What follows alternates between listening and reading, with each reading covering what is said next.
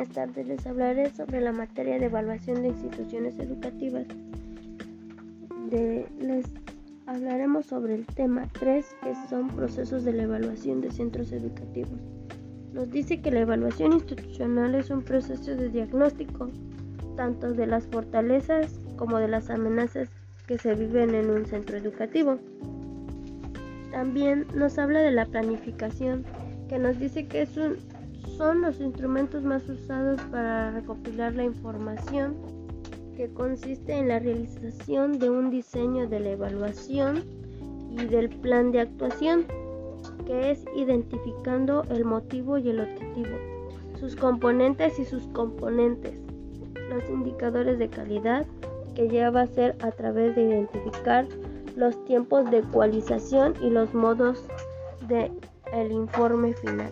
Como otro subtema tenemos el instrumentos y técnicas, que son la recogida de datos, que es un paso fundamental del diseño, es decir, que es la observación o ficha de acompañamiento.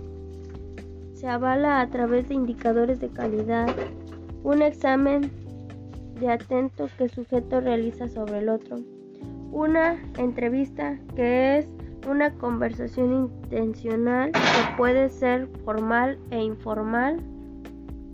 Una encuesta que la cual nos permite obtener información mediante escritas y orales, ya como las pruebas de diagnóstico o los cuestionarios.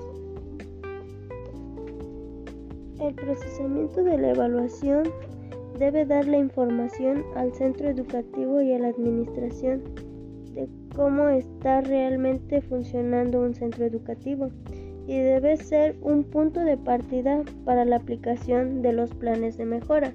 ¿Qué es un plan de mejora escolar?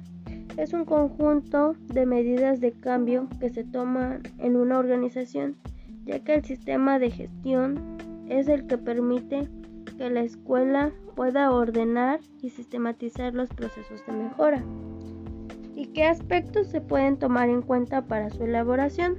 Para ello se debe tomar en cuenta la formación necesaria sobre las competencias, ya que van impulsadas a través de la evaluación formativa, la autoevaluación y la ecoevaluación. La implementación de grupos interactivos. Debemos tomar en cuenta que las propuestas de mejora deben estar orientadas tanto para disminuir las debilidades y reforzar y mantener las fortalezas a la búsqueda de las oportunidades.